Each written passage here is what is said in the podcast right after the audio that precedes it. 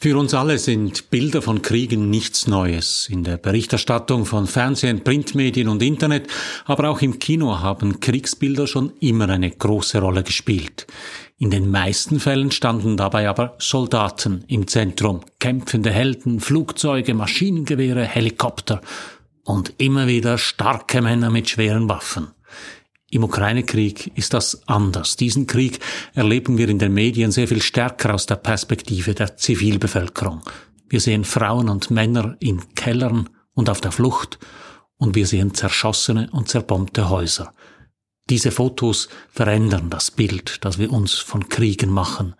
Sie verändern es grundsätzlich. Ich hoffe es jedenfalls. Mein Name ist Matthias Zehnder. Ich gebe Ihnen hier jede Woche zu denken. Mein Thema Medien und die Digitalisierung, mein Angebot konstruktive Kritik. Wenn Ihnen das gefällt, drücken Sie doch den Knopf für Abonnieren, dann verpassen Sie meinen nächsten Kommentar nicht.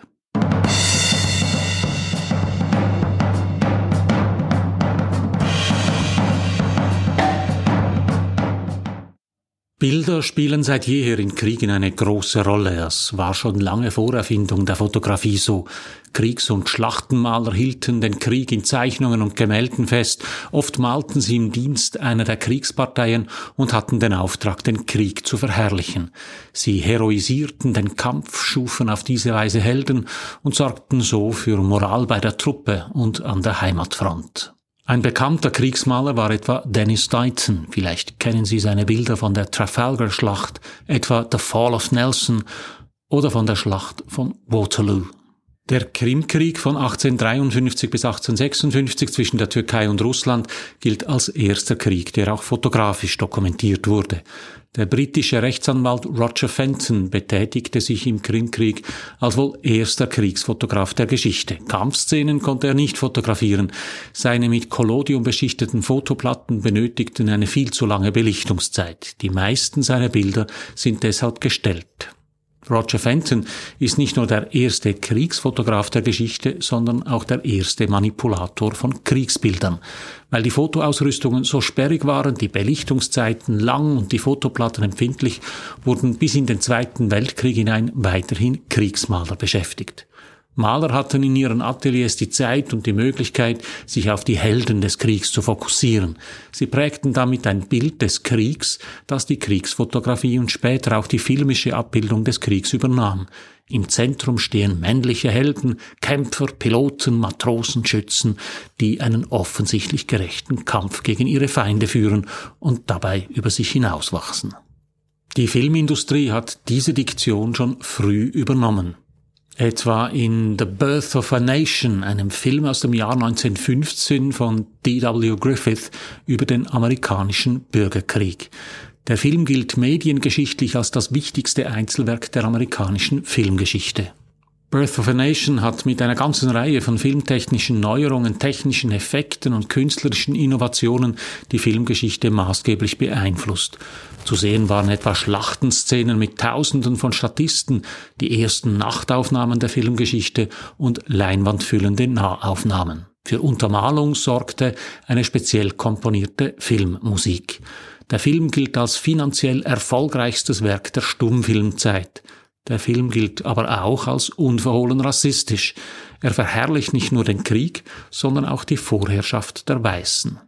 Der nächste große Meilenstein der Kriegsfilmgeschichte ist wohl der russische Film Panzerkreuzer Potemkin von Sergei Eisenstein aus dem Jahr 1925. Es handelt sich dabei eigentlich um einen offiziellen Propagandafilm, der zum 25 Jahre Jubiläum der russischen Revolution von 1905 gedreht worden ist. Die Geschichte dreht sich um eine Meuterei auf einem Kriegsschiff gegen zaristische Offiziere. Formal und inhaltlich ist der Film aber so grandios gemacht, dass er bis heute als einer der einflussreichsten und besten Filme der Filmgeschichte gilt. Auch in diesem Film sind die Matrosen und damit kombatante Truppen die Hauptfiguren. Das gilt auch für klassische Antikriegsfilme wie die Verfilmung von Im Westen nichts Neues, dem Kriegsroman von Erich Maria Römark. Der Roman und seine Verfilmungen schildern die Schrecken des Ersten Weltkriegs aus der Sicht des jungen Soldaten Paul Bäumer. Zum ersten Mal verfilmt wurde die Geschichte 1930 von Lewis Milestone. Produzent Karl Lemle erhielt dafür den Oscar in der Kategorie Bester Film. All Quiet at the Western Front gilt bis heute als einer der besten Filme mindestens der amerikanischen Filmgeschichte. Es ist ein Antikriegsfilm, aber auch dieser Film dreht sich um die kämpfende Truppe.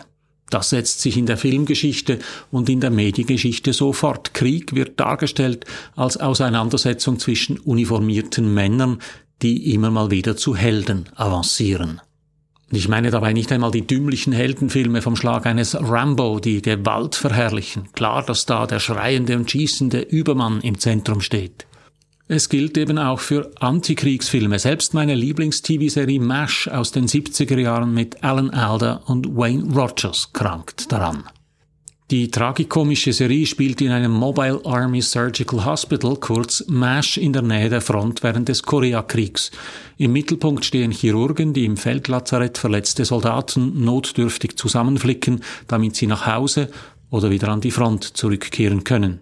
Die Sinnlosigkeit des Kriegs wird in der Serie auf sarkastische Weise vor Augen geführt, aber eben anhand der uniformierten Spitaltruppe. Alan Alda ist zwar ein Antiheld, aber doch ein Soldat. Auch die großen Vietnamkriegsfilme sind aus der Sicht der amerikanischen Soldaten gedreht. Apocalypse Now von Francis Ford Coppola und Platoon von Oliver Stone führen den Wahnsinn des Vietnamkriegs vor Augen, aber sie spielen unter amerikanischen Kämpfern. Vielleicht erinnern Sie sich an den Angriff der amerikanischen Luftkavallerie in Apocalypse Now auf ein vietnamesisches Dorf, bei dem der Kommandant über außen an den Kampfhubschraubern befestigte Lautsprecher Wagners Walküre-Ritt abspielen lässt. Später lässt der Kommandant einen Napalmangriff auf ein paar Bäume ausführen, weil ihn feindliche Artillerie beim Surfen stört und sagt, I love the smell of napalm in the morning, smells like victory. Das ist crazy, es zeigt den Wahnsinn des Kriegs, aber der verrückte Kommandant Kilgore ist halt irgendwie auch cool, ein verrückter Held. Die vietnamesische Zivilbevölkerung, die in den Flammen versinkt, die sieht man nicht. Die Hollywood-Ästhetik hat auch auf die Kriegsberichterstattung in den Medien abgefärbt.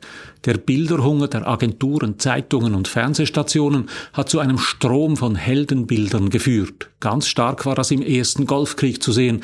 Da haben sogenannte Embedded Journalists, die quasi mit der Kamera auf dem Panzer die Truppe begleiteten, für Bilder im Stil von Apocalypse Now gesorgt.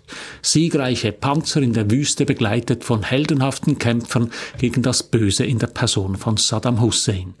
Die Zivilbevölkerung hatte in diesen Bildern keinen Platz. Das hat sich mit dem Ukraine-Krieg drastisch und dramatisch geändert. Diesen Krieg erleben wir nicht mehr als Hollywood-Inszenierung mit mehr oder weniger lässigen Soldatenhelden. Wir erleben den Krieg aus der Sicht der ukrainischen Zivilbevölkerung.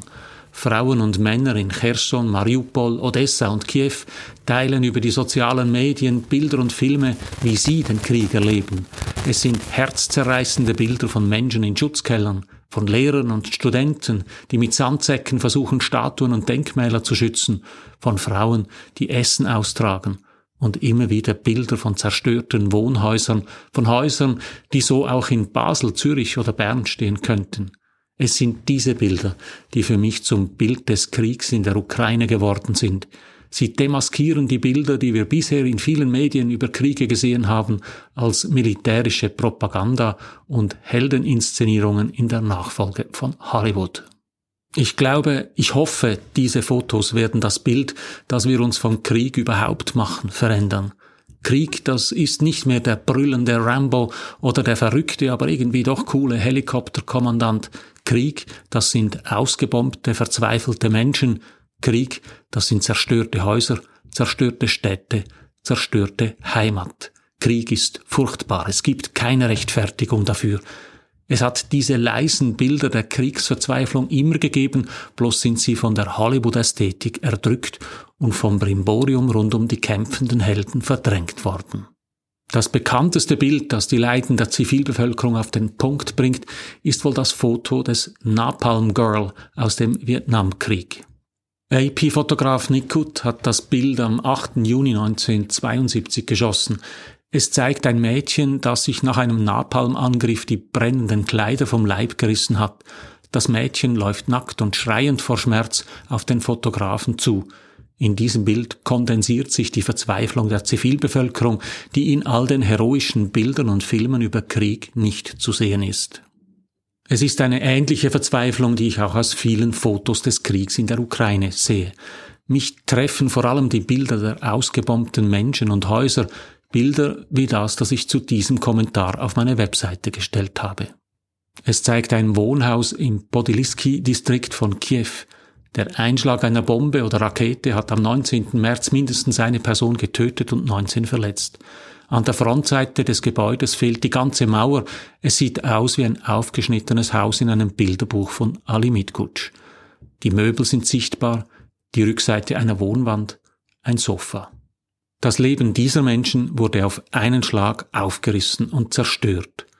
Das ist für mich das Bild des Kriegs, wie ich es in Erinnerung behalten werde. So viel für heute. Drücken Sie doch noch schnell den Abonnieren und den Gefällt mir Knopf, dann hören wir uns in einer Woche wieder. Alles Gute.